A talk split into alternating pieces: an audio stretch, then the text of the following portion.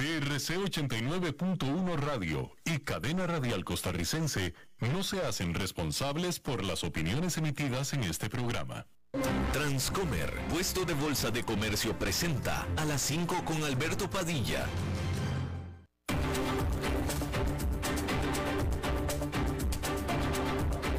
Inicia a las 5 con Alberto Padilla un programa diseñado con el objetivo de llevarte diariamente un tema de actualidad, acompañado siempre de reconocidos editorialistas, de lunes a viernes a las 5 de la tarde por CRC 89.1 Radio, a las 5 con Alberto Padilla.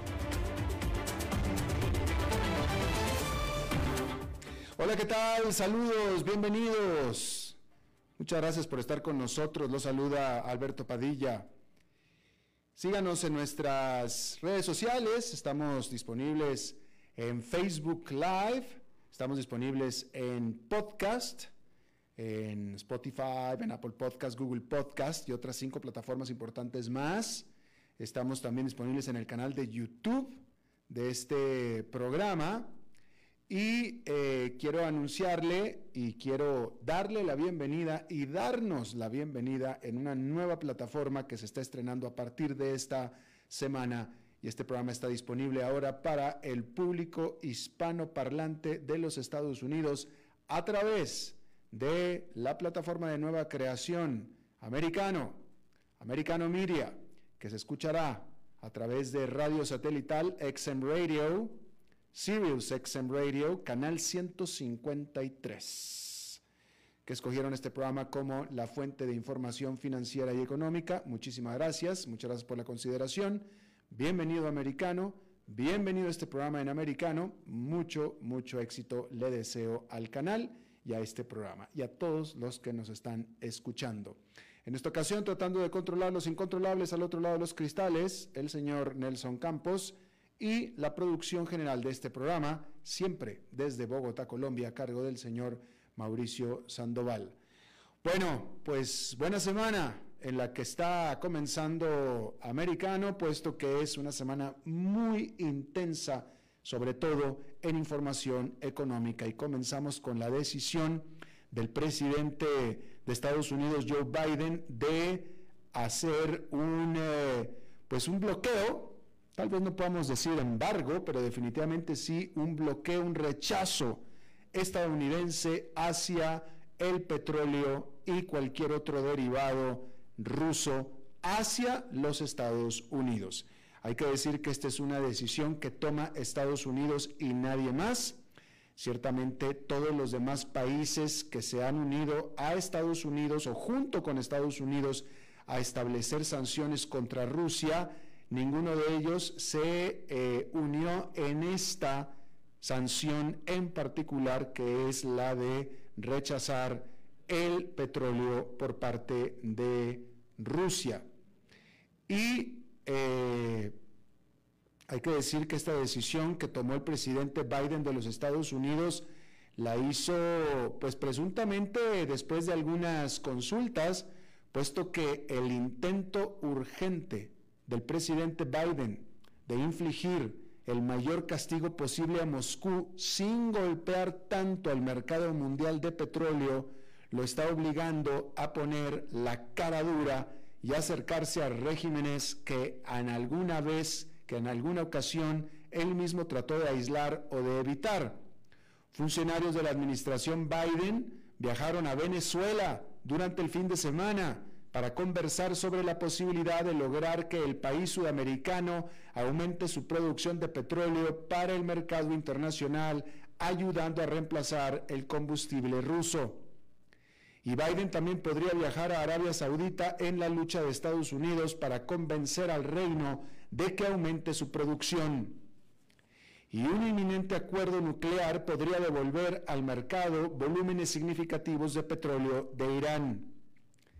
Caracas, Riad y Teherán habrían sido fuentes poco probables de ayuda para una alianza occidental liderada por Estados Unidos antes del comienzo de la guerra en Ucrania.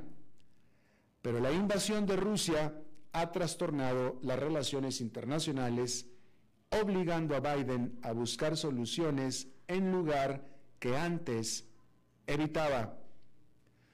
Rusia normalmente ha exportado aproximadamente 5 millones de barriles de crudo por día, la mitad de los cuales va a Europa.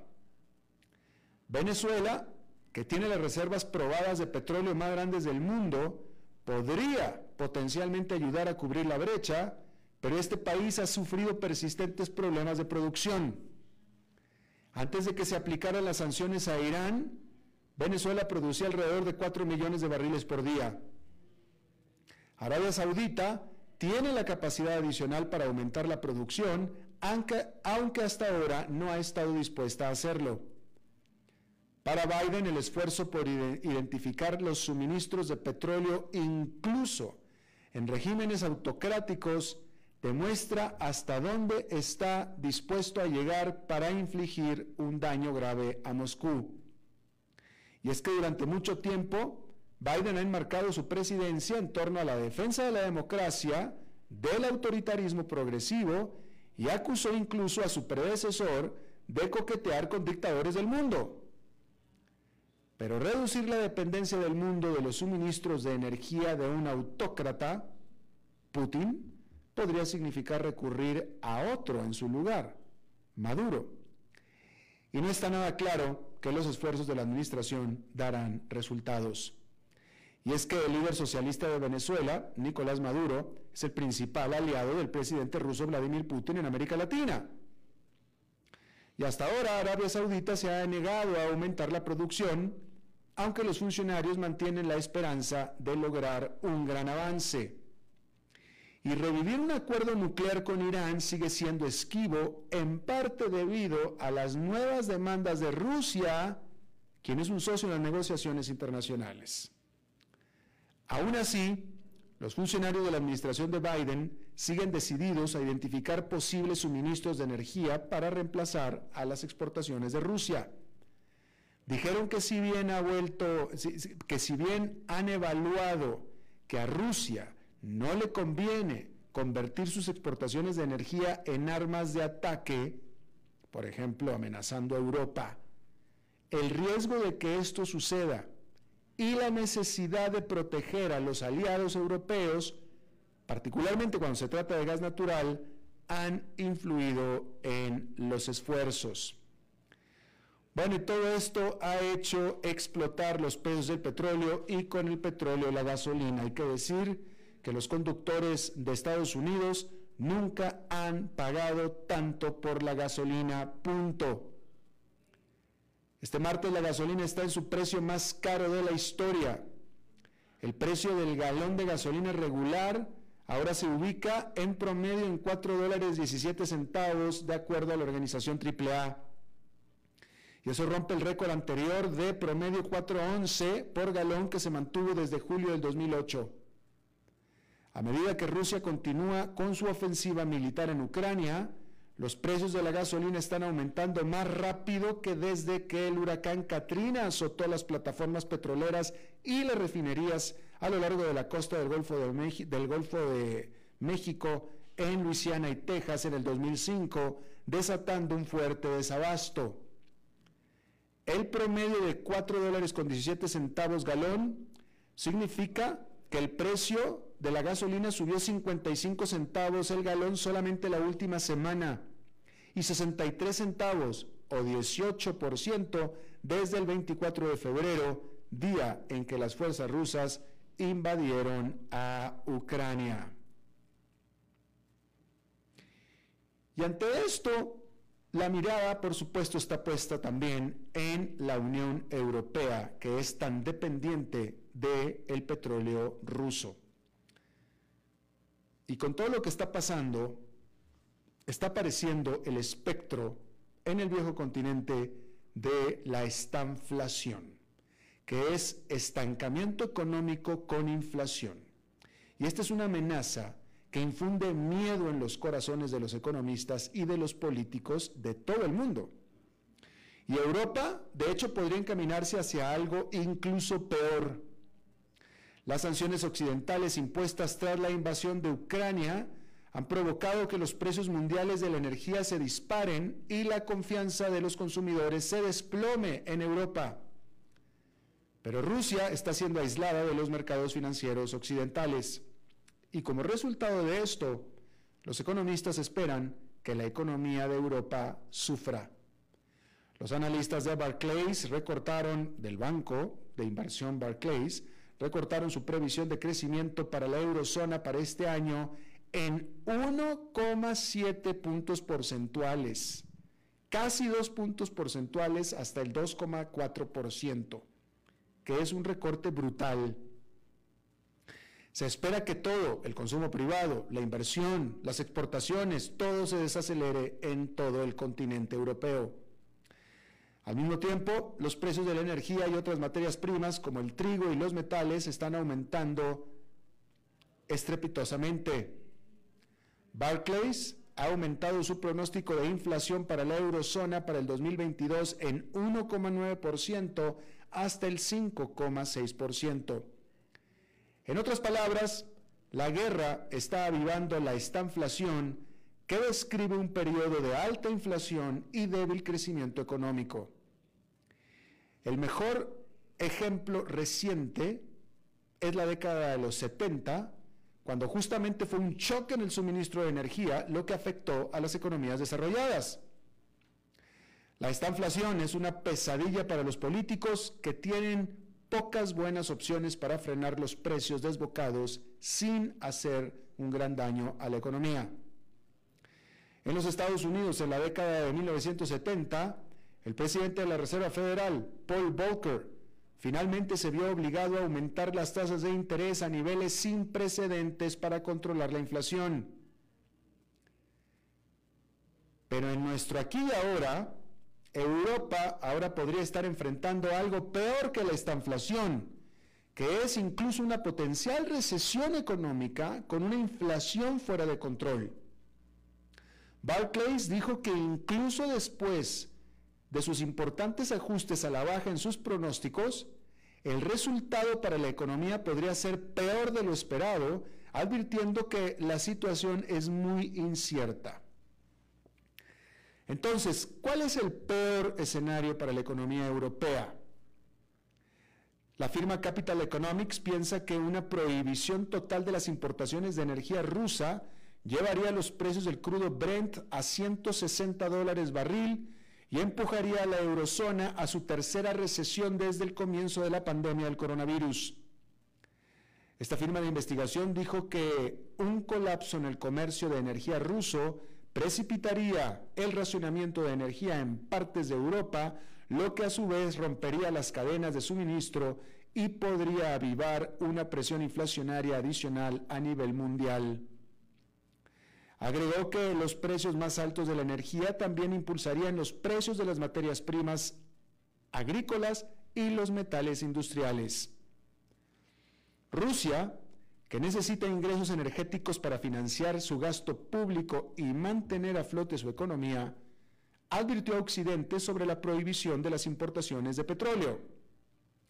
La agencia Reuters citó al viceprimer ministro ruso Alexander Novak diciendo a la televisión estatal rusa que está absolutamente claro que el rechazo del petróleo ruso tendría consecuencias catastróficas para el mercado global. El aumento de los precios sería impredecible, sería de 300 dólares por barril, si no más, agregó Novak, quien también fue ministro de Energía ruso.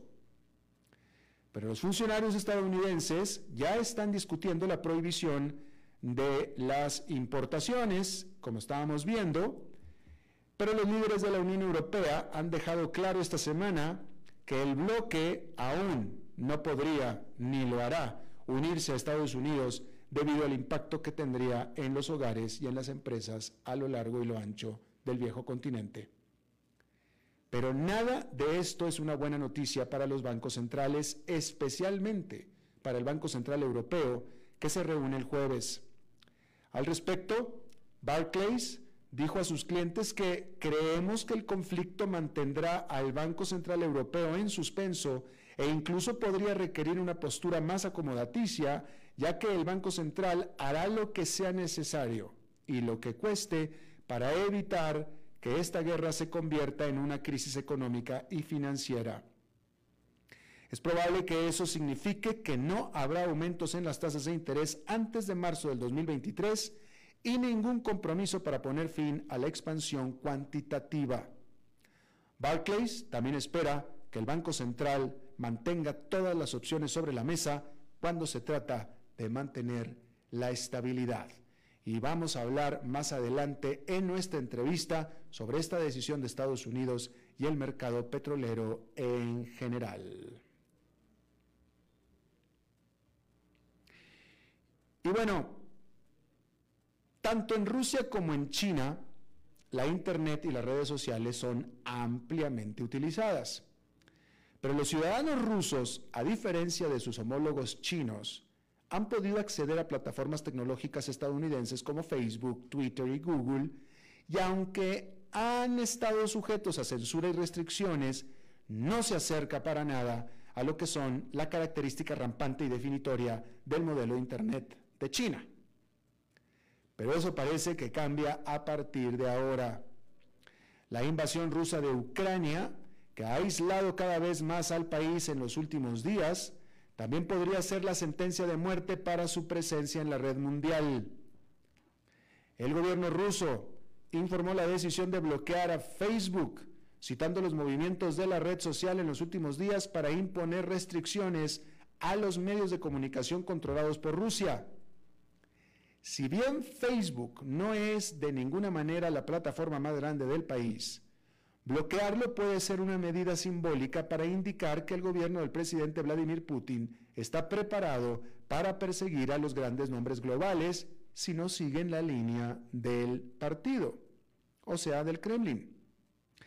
Instagram y WhatsApp, que son más populares en Rusia y también propiedad de la empresa matriz de Facebook, Meta, aún no han sido bloqueados. El principal regulador de telecomunicaciones ruso, Roskomnadzor, ya está ejerciendo presión sobre Google por lo que acusa de información falsa. Y según se informa, también ha restringido Twitter. Otras plataformas están optando por su cuenta el detener las operaciones. Estar aislado de Rusia puede no representar una amenaza existencial para las plataformas tecnológicas occidentales, ya que algunas de las cuales cuentan con una audiencia global de miles de millones.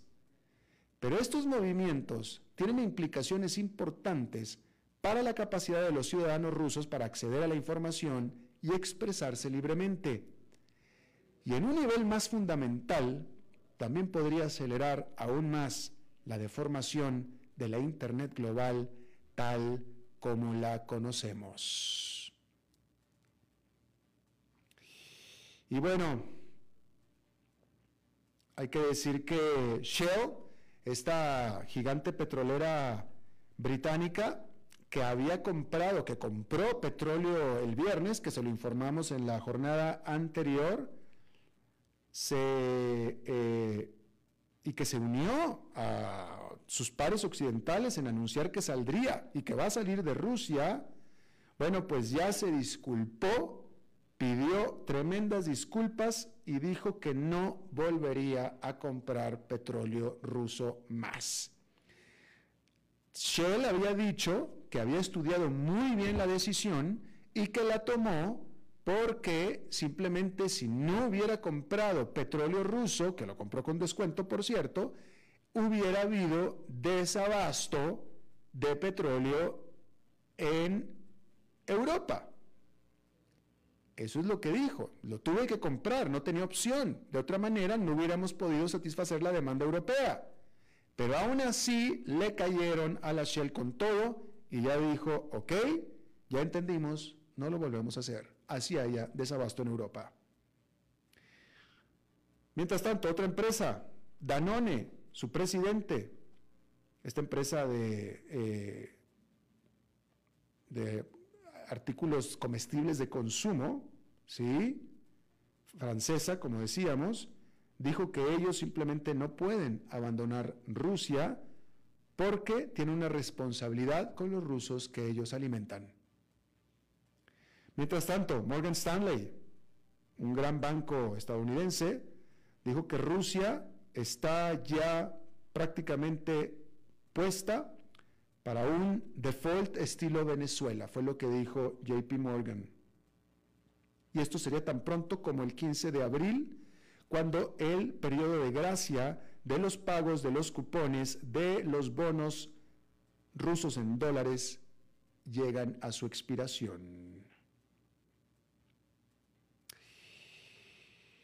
Y bueno, cerca de mil estudiantes foráneos fueron evacuados de la ciudad de Sumy en el noreste de Ucrania a lo largo de un corredor humanitario. Sin embargo, se reporta que las fuerzas rusas estuvieron atacando corredores similares cerca de Mariupol. Rusia se ha comprometido a proteger cinco de estos corredores que salen de Ucrania o de, las, o de, ciudades ucranianas que han estado atacando. Al menos 21 civiles fueron muertos en la ciudad de Sumy, de acuerdo a oficiales de Ucrania. Las Naciones Unidas dicen que cerca de 2 millones de personas han ya abandonado Ucrania. El Banco Mundial aprobó 723 millones de dólares en préstamos y regalos para Ucrania con la intención de que se mantenga operando el gobierno nacional y funcionando los servicios a lo largo y a través de este conflicto armado, como por ejemplo, como es el pago de pensiones, el pago a los hospitales eh, para que paguen a sus trabajadores eh, y en general proveer ayuda. Este paquete incluye préstamos y eh, donaciones por parte de la Gran Bretaña, de Dinamarca, Islandia, Japón, Latvia, Lituania, los Países Bajos y de Suecia. El Banco Mundial dice que está trabajando en un paquete adicional de 3 mil millones de dólares para apoyar a los países vecinos de Ucrania para que se hagan cargo y reciban a refugiados ucranianos.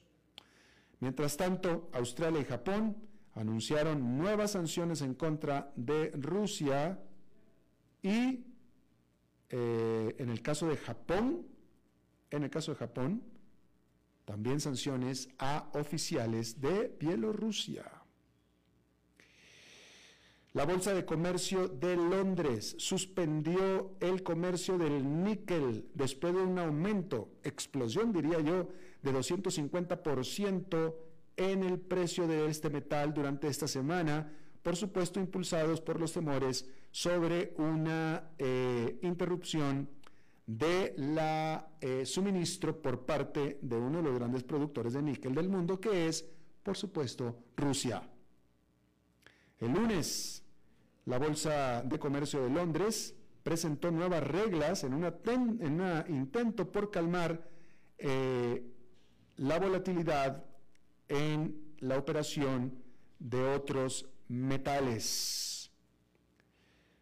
Como estábamos diciendo, Rusia es un gran productor de níquel, el cual se usa para hacer eh, acero inoxidable y baterías para automóviles. Pero Rusia también es un productor clave de trigo y de aluminio. Bueno, cambiando de país, hay que decir que China fijó su estimado oficial de crecimiento económico más bajo en tres décadas.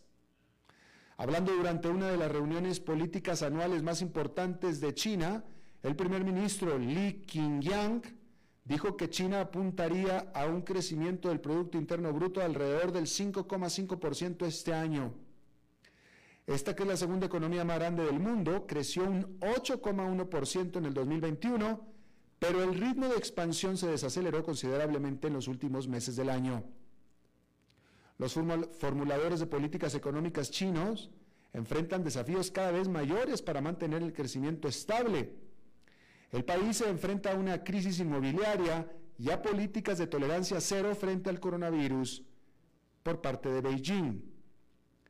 Se espera que también las consecuencias de la guerra en Ucrania influyan en la desaceleración del crecimiento al hacer subir los precios de las materias primas.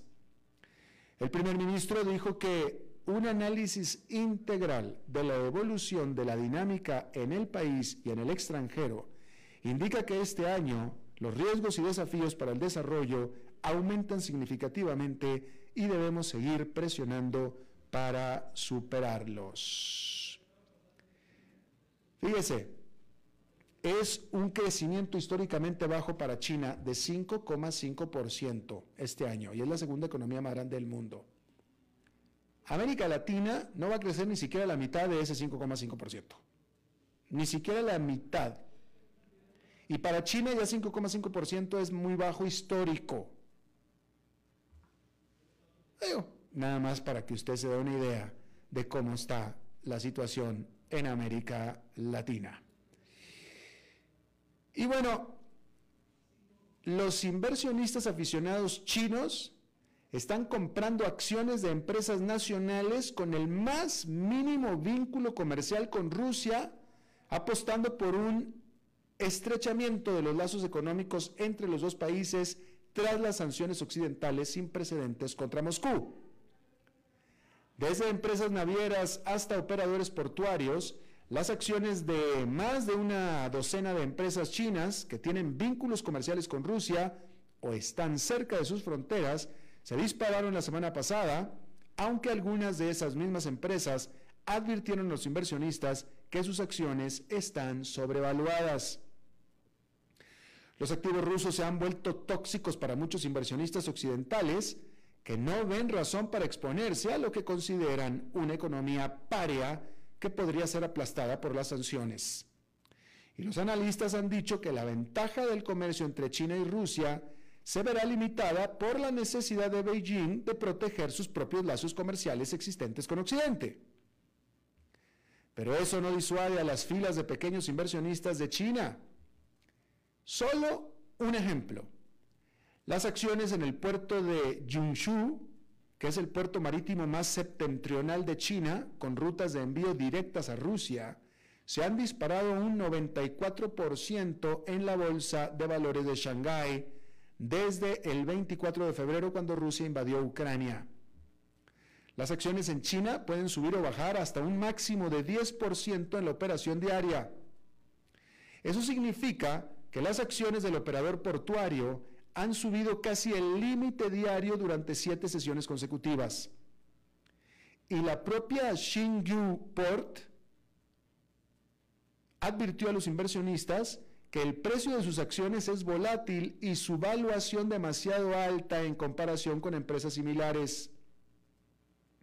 Dijo la empresa que el precio de las acciones de la compañía se ha desviado seriamente de los fundamentos. Recordamos específicamente a los inversionistas que presten atención a los riesgos de la transacción y tomen decisiones racionales. Eso dijo la empresa a quien está comprando sus acciones. El repunte está siendo impulsado por pequeños inversionistas aficionados diarios que representan más del 80% de la facturación del mercado de valores de China, según datos de la Bolsa de Valores de Shanghái y Shenzhen. Las órdenes de compra de menos de 6.338 dólares en acciones o menos de 20.000 acciones representan alrededor del 40% de todo el dinero que fluye hacia el sector comercial chino-ruso según el servicio de datos financieros chino East Money Information este martes. Los pedidos medianos, que igual están por debajo de 31.692 dólares o 100.000 acciones, representan alrededor del 36% de todas las operaciones. A casi el 80% de las operaciones son de menos de 32 mil dólares son pequeños inversionistas diarios. Bueno, vamos a hacer una pausa y regresamos con nuestra entrevista de hoy. 5 con Alberto Padilla, por CRC 89.1 Radio. El valor en la ética incluye no tener miedo de lo que se dice y a quién se le dice, sin importar las consecuencias o represalias que puedan sobrevenir. Entre los valores éticos más relevantes se pueden mencionar justicia, libertad, respeto, responsabilidad, integridad, lealtad, honestidad y equidad. Los valores éticos se adquieren durante el desarrollo individual de cada ser humano en el entorno familiar, social, escolar e inclusive a través de los medios de comunicación. Solo si lo público y lo privado caminamos en positivo y con valores, Costa Rica saldrá adelante. Un mensaje de la Cámara Nacional de Radiodifusión, Canara. ¿Sabía usted que Transcomer es el puesto de bolsa de comercio más grande de Costa Rica, con 19 años en el mercado y miles de clientes? Cuentan con asesores y corredores expertos que saben de lo que hablan y ofrecen productos de inversión seguros y modernos, hechos a la medida. Pero sobre todo, al invertir en Transcomer, usted invierte en la única bolsa vigilada por el Banco Central. Y en un mundo sobrecargado de información, usted debe de estar con los mejores. Transcomer, puesto de bolsa de comercio. Construyamos juntos su futuro. Somos expertos en eso. Desde los verdes bosques de nuestra montaña nos llega agua Cerros de la Riva, agua fresca de manantial que te permitirá vivir en equilibrio, proteger tu salud y la de tu familia, libre de sustancias químicas, envasada sin alterar su naturaleza a 2.000 metros de altura. Agua Cerros de la Riva, naturalmente neutral. Búscanos como cerrosdelarriba.gmail.com Llámanos al 8374-3229. Cerros de la Riva, Live Spring Water.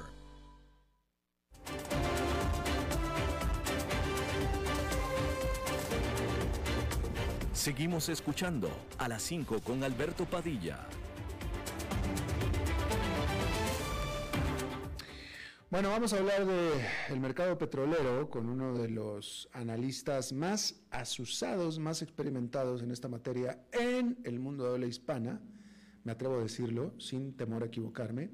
Buen amigo Jaime Brito, vicepresidente de Stratas Advisors, esta empresa que prevé consultoría en el mercado energético internacional basado en la capital occidental del mundo petrolero que es Houston, Texas. Jaime, gracias por estar con nosotros. Gracias por invitarme, Alberto. Es un placer estar contigo. Igualmente, Jaime, gracias. Bueno, primero que nada, ponnos en contexto esta decisión de Estados Unidos, siendo que en realidad el petróleo que Estados Unidos importa o derivados que importa de Rusia, pues es la menor parte. ¿Qué tan significativo es para Estados Unidos y para Rusia? Pues eh, es 100% un anuncio retórico, político. Mm. Eh, como dices tú, en el balance petrolero de los Estados Unidos, el crudo ruso no es de gran relevancia. Eh, en promedio de los últimos cuatro años, Estados Unidos ha importado como 6.7 millones de barriles por día y de esos 6.7 millones, nada más 120 mil son de crudo ruso, es decir, no representa ni el 2% de las importaciones de crudo hacia los Estados Unidos. La, la imagen del eh, balance de refinados es muy diferente. Los Estados Unidos exportan muchos refinados a América Latina, a Europa, pero también importan, más o menos importan 2 millones de barriles por día de refinados, gasolina, diésel, componentes para mezclar alguno de los dos, eh, combustible para aviones, combustible para barcos. Y de estos 2.2 millones que se importan, más o menos unos 400 mil barriles por día son rusos. Normalmente los rusos enviaban a los refinadores americanos gasolina no terminada, no terminada o aditivos para poder mezclar gasolina o diésel no terminado, que los refinadores aquí afinaban, calibraban y lo reenviaban de exportación hacia América Latina, por ejemplo.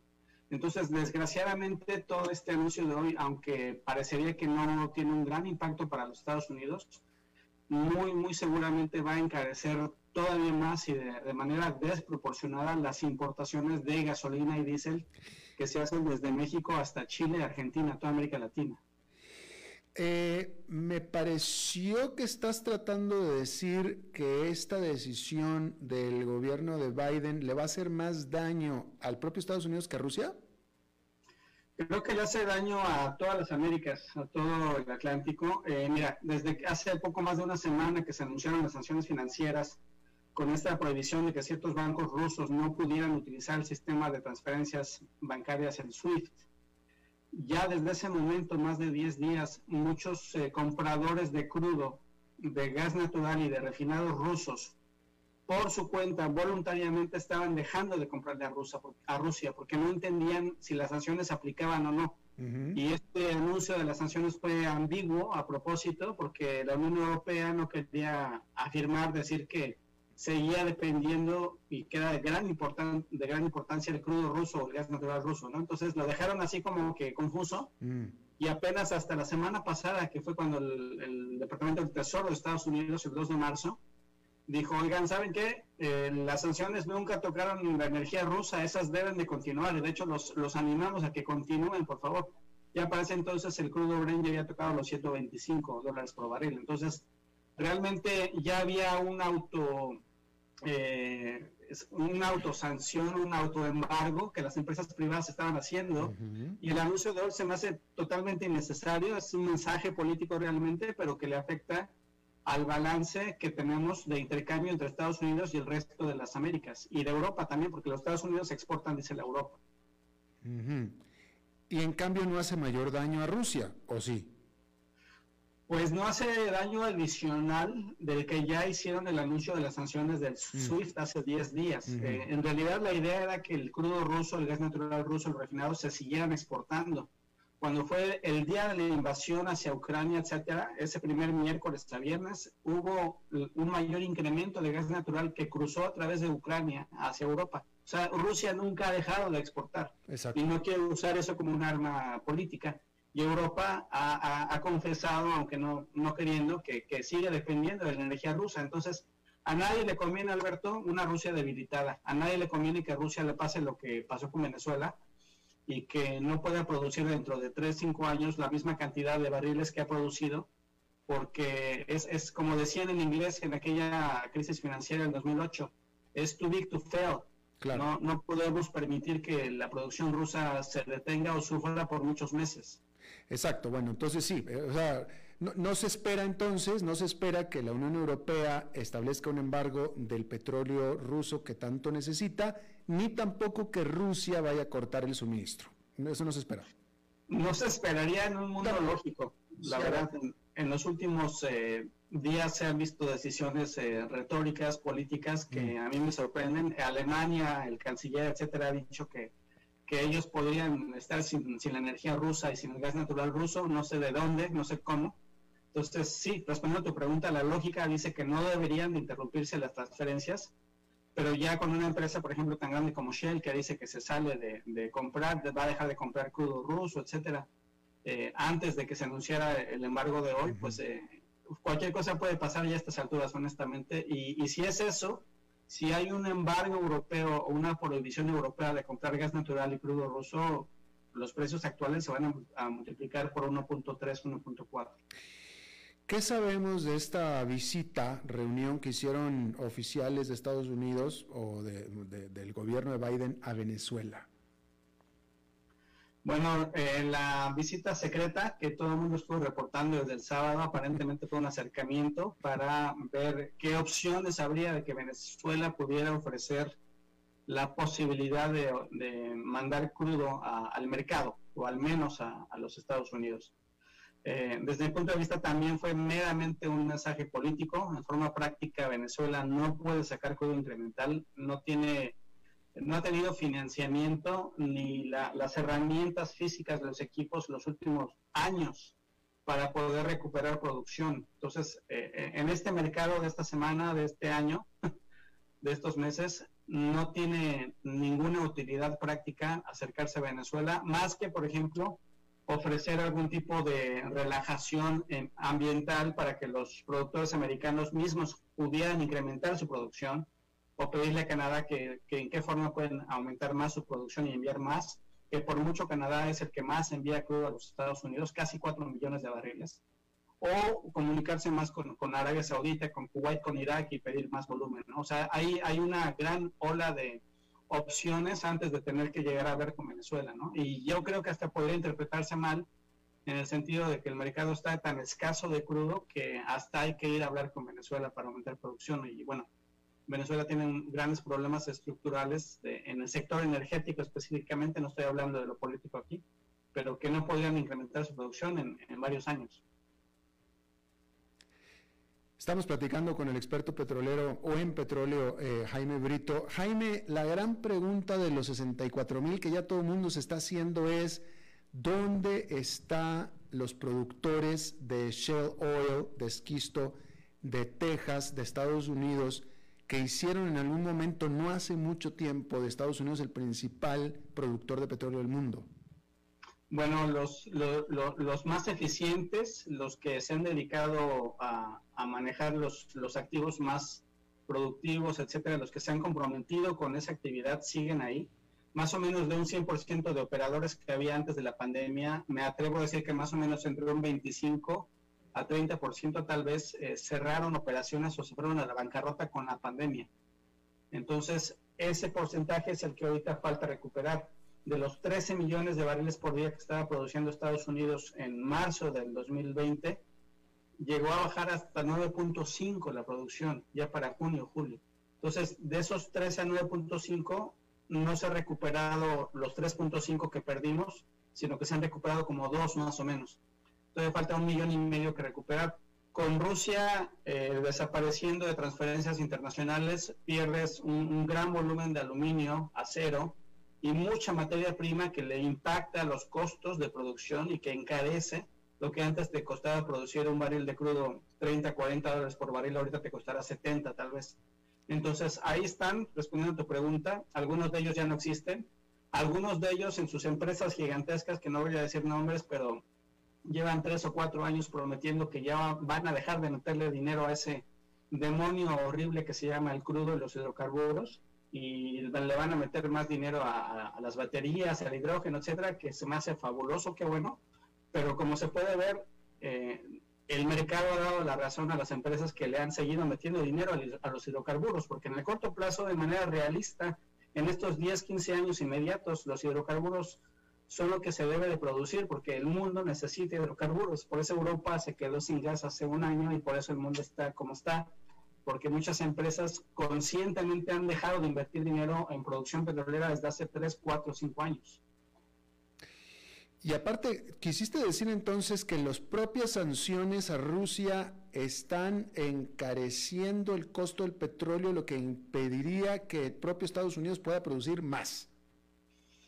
Eh, creo que el mercado de las últimas tres, cuatro semanas ha reaccionado 100% a percepción, a preocupación. Este, esta subida de los 85 a los 130 dólares por barril del Brent no ha, no ha sido basada en escasez de producción, Alberto. No, dejado, no dejó de fluir crudo. Hasta hoy que se aplica el embargo, digamos, no había razón para que el precio del crudo subiera a 30 dólares. Esos 30 dólares han sido un premio financiero mm. de lo que hemos platicado por tantos años, desde, desde, el 2004 juntos, de cómo los participantes del sector financiero hacen apuestas en los mercados de futuros, ponen opciones financieras para que si cruza el precio arriba de los 85, ellos ganan dinero, si cruza de los 90 ganan dinero. Ahorita hay por ahí un gran banco financiero, una gran entidad financiera que está corriendo la voz de que el crudo va a llegar a 175, entonces vende opciones de compra para que haya más especulación. Entonces, e, este es un tema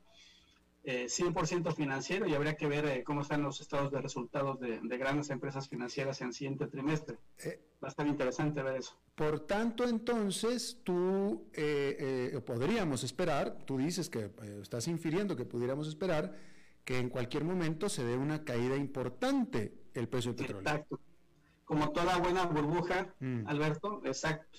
Estos, eh, y de hecho, mira, cuando se anunció el, embargo del día de hoy, el crudo que estaba, digamos, el Brent como en 135, bajó unos 7 dólares, también el WTI.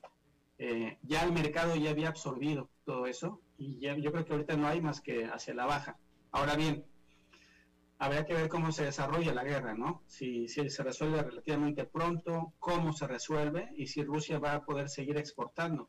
Pero si Europa misma se pone esa, esa, esas eh, eh, manijas de, de, no decirse no vamos a comprar gas natural ruso o crudo ruso o refinado rusos, el Brent podría rebasar los 150 o más. Y podría desinflarse el precio si no hay nuevas eh, no hay algún tipo de, cambios o noticias nuevas en los siguientes dos o tres semanas, podría haber una caída de rebote hasta los 90 tal vez. Eh, eh, explícanos de nuevo, Jaime, más, más temprano en la entrevista estabas hablando del efecto que esta decisión del gobierno de Biden iba a tener sobre América Latina y sobre la provisión de combustibles para América Latina. ¿Cómo así? Mira, eh, solo un ejemplo, eh, Rusia es eh, un gran productor de un aditivo que se le agrega a la gasolina para aumentar su octano, es un competidor del etanol, mm. se llama el MTB, y ese aditivo se exportaba en grandes cantidades a toda la costa este en Estados Unidos, Nueva York, etcétera, y los refinadores de allá lo mezclaban con sus galones de gasolina no terminada y todo eso lo exportaban hacia América Latina y esa gasolina es eh, la calidad del tipo de gasolina que necesita, por ejemplo, Pemex eh, eh, en Chile, etcétera. Entonces, este es solo un ejemplo de cómo la falta de, flujo de estos productos rusos van a dejar corto a la posibilidad de seguir exportando volúmenes en cantidades normales hacia América Latina. También Rusia manda una gran, gran cantidad de diésel que todavía tiene mucho azufre, todavía está medio sucio, Aquí se recibía ese diésel, se desulfuraba, se limpiaba y ya como diésel limpio para que lo metas en tu tráiler, en tu tractor, ya lo mandabas a América Latina o lo regresabas a Europa para que se use allá en, Europa en los autos, etcétera. Esta falta de, combustibles no terminados que exportaba Rusia va a hacer que los flujos de exportación de refinados mismos de Estados Unidos disminuyan y eso necesariamente aumenta los precios. Realmente la forma en que se comunicó todo, o sea, puedes decir, miren, vamos a hacer este embargo, pero ya hablamos con, con, refinadores chinos y ya nos van a mandar gasolina, nos van a mandar diésel, ya hablamos con Singapur, hablamos con la India, hablamos con Arabia Saudita para que nos repongan esos 120 mil barriles de crudo ruso que no vamos a recibir. Podría haber sido otro tipo de mensaje, pero si se dice, no vamos a comprar, y luego en Europa alguno que otro político está también diciendo, ah, pues no hay que comprarle a los rusos, este, creo que no se dan cuenta de cómo nos estamos disparando en el pie con todo esto. Mm. Y obviamente yo no estoy defendiendo a nadie aquí, pero nada más estoy pidiendo que se analicen un poquito mejor las consecuencias. Claro. De manera rapidísima, casi un sí o no, porque ya nos tenemos que ir. Eh, tú estás claramente estás diciendo que va a haber aumento de precios para estos combustibles que se exportan hacia América Latina, pero estás viendo también desabasto. Podría ser, Alberto, desgraciadamente podría ser haber desabasto, sí. Sí, o sea, de manera muy puntual, algún refinador que recibía los productos rusos para mezclar y reexportar a América Latina podría verse en, grandes problemas. Yo sí creo que hay una buena posibilidad de que haya desabasto y con muy poco almacenamiento que tenemos en América Latina, no hay mucho tanque de almacenamiento, puede estar complicado el panorama. Jaime Brito, vicepresidente de Stratas Advisors, esta empresa eh, consejera de el mundo petrolero desde Houston. Te agradezco muchísimo. Gracias, Alberto. Hasta Bye. Bye. Vamos a hacer una pausa y regresamos con más. A las 5 con Alberto Padilla, por CRC 89.1 Radio. El valor en la ética incluye no tener miedo de lo que se dice y a quién se le dice, sin importar las consecuencias o represalias que puedan sobrevenir. Entre los valores éticos más relevantes se pueden mencionar justicia, libertad, respeto, responsabilidad, integridad, lealtad, honestidad y equidad. Los valores éticos se adquieren durante el desarrollo individual de cada ser humano en el entorno familiar, social, escolar e inclusive a través de los medios de comunicación. Solo si lo público y lo privado caminamos en positivo y con valores, Costa Rica saldrá adelante. Un mensaje de la Cámara Nacional de Radiodifusión, Canara. ¿Sabía usted que Transcomer es el puesto de bolsa de comercio más grande de Costa Rica, con 19 años en el mercado y miles de clientes? Cuentan con asesores y corredores expertos que saben de lo que hablan y ofrecen productos de inversión seguros y modernos, hechos a la medida. Pero sobre todo, al invertir en Transcomer, usted invierte en la única bolsa vigilada por el Banco Central. Y en un mundo sobrecargado de información, usted debe de estar con los mejores. Transcomer, puesto de bolsa de comercio. Construyamos juntos su futuro. Somos expertos en eso.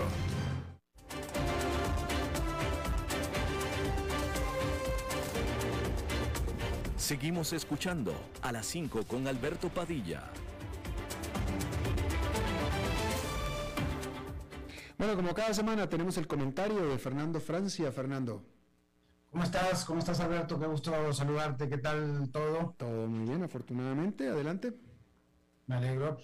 Hoy es el Día Internacional de las Mujeres, pero nosotros dos hombres acá hablando no vamos a tocar ese tema. Lo tocamos muchas veces cuando eh, vemos las permanentes injusticias en que viven las mujeres en este sistema patriarcal, pero hoy vamos a hablar de algo parecido. Mm. Tiene que ver, Alberto, con el discurso y el poder. Estamos viviendo tiempos convulsos, ¿no? Muy lamentablemente. Esto se expresa desde las bases de la sociedad hasta las más elevadas cumbres del poder. Las constantes comunicaciones tan permanentes y tan eh, imposibles de evitar a todo ahora, a todo minuto, ayudan a la polarización que viven nuestras sociedades y a los procesos democráticos, pues en, en, todo el mundo, no solo en Costa Rica, no solo en América Latina, pues están siendo como objetos de esa polarización que no necesariamente representa el pensamiento de las mayorías, sino los mayores ruidos de las sociedades a veces, ¿no? La semana pasada decíamos, citando a Teun Van Dijk o Van Dijk, este holandés, que cuando los poderes dominantes permiten un discurso extremista, la gente violenta se siente legitimada para recurrir a la violencia. ¿No? Y que gran parte de los problemas y asuntos sociales tienen una dimensión discursiva, o sea, que se generan en el discurso el discurso de los medios, discurso de los políticos, discursos, discursos públicos, ¿no? O sea que ese discurso público no es inocente. Bien, o sea que el discurso y las acciones de las personas con poder real, poder simbólico o mediático, están relacionadas con la vida diaria de todos nosotros y muchas veces comienzan a condicionar la forma que pensamos y vivimos, hablamos y actuamos, y también la forma en que votamos. Es peligroso elegir personas con acciones violentas de acoso, por ejemplo, en espacios de poder, porque pues no solo por lo que puedan llegar a hacer, sino por lo que comunica a la sociedad. Empodera a quienes realizan esas prácticas violentas. Acaba de salir el reporte, Alberto, sobre la democracia 2022 del VDEM Institute, VDEM Institute, de la Universidad de Gotemburgo en Suecia. Allí la principal preocupación es la autocratización del mundo. ¿Qué es autocratización? Bueno, lo primero que es es que es lo inverso de democratización. Autocratización, democratización, son opuestos. Y la autocratización es un proceso que reduce los derechos y las libertades de las personas. Reduce, bueno, reduce el ejercicio de esos derechos, ¿no? Los derechos están ahí, deberíamos tenerlos pero reduce los que podemos acceder. Reduce el pluralismo y reduce la oposición política y favorece un ejercicio del poder discrecional, sin controles ni rendición de cuentas. ¿no? Es decir, la autocratización. Es decir, ejercer el poder muy personalmente. En 2011 había cinco países considerados con polarización tóxica. Ahorita vamos a ver qué es. Ahorita en 2021 son 32, de 5 a 32. En 2011 eran 5 también los países que amenazaban constantemente la libertad de expresión. Hoy son 35. En 2011 era un 49% de la población que vivía en autocracias, en países autócratas. Hoy es un 70%. Todo según cifras del informe del VIDEM Institute de la Universidad de Gotemburgo. 33 países están en avanzados procesos de autocratización. 33 países. Por ejemplo, hay partidos antipluralistas que impulsan la autocratización en Brasil, Hungría, India, Polonia, Serbia y Turquía, por poner algunos. Incluso en la Unión Europea, 6 de los 27 estados caminan en esa dirección. En América Latina parece que no está creciendo la autocratización, pese a que te pueda asombrar, Alberto. Eso dice el informe de la Universidad de Gotemburgo. Nuestra región parece que ha mejorado, aunque sea un poquito, dice el informe. Por otra parte, la polarización, es otro de los puntos que tiene que ver con el discurso, es una división de la sociedad en términos de nosotros contra ellos, en donde un grupo tiene opiniones negativas y desconfianza del otro grupo. La polarización es un problema en tanto socava la cohesión social, es decir, nos separa, nos divide nos atomiza. Y también genera eh, eh, un problema en la estabilidad de un país o una región. Y es cuando esos grupos se alinean con identidades e intereses mutuamente excluyentes. Uno excluye al otro. Y la polarización tóxica es cuando nos sentimos, cuando, los, cuando esos sentimientos llegan a moldear a la sociedad. En términos de polarización tóxica, y atención que el informe no incluye a Costa Rica en ese punto todavía, por suerte, aunque quien me escuche puede pensar que estamos muy polarizados, no hemos alcanzado esos niveles. En términos de polarización tóxica, el mundo ha subido drásticamente también de 5 a 32, como les decía. Y en términos de desinformación, resulta que incluso en algunos países hasta son los gobiernos quienes más la utilizan y difunden información falsa en muchos casos, sobre todo en Norte de África y, y Medio Oriente.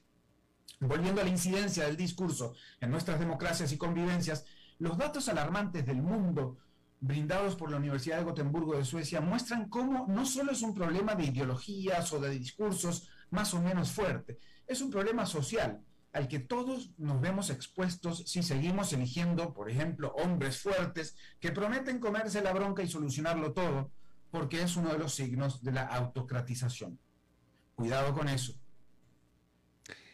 Interesante, interesante, Fernando. Desafortunadamente no hay tiempo para comentar mucho, pero sí me hiciste recordar, eh, y ahora que mencionaste que en América Latina, de acuerdo a este estudio, no está creciendo la cantidad de gobiernos autocráticos, pero de acuerdo, y, que debe ser así, pero de acuerdo al Latinobar, Latinobarómetro, esta encuesta anual, cada vez más los, los latinoamericanos tienen menos fe en la democracia.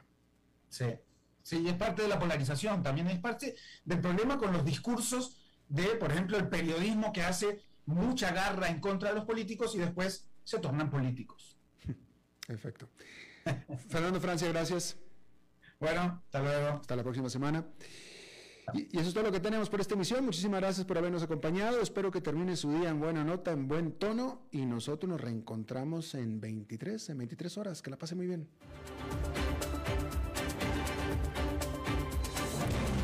Las 5 con Alberto Padilla fue traído a ustedes por Transcomer, puesto de bolsa de comercio. Construyamos juntos su futuro. Somos expertos en eso.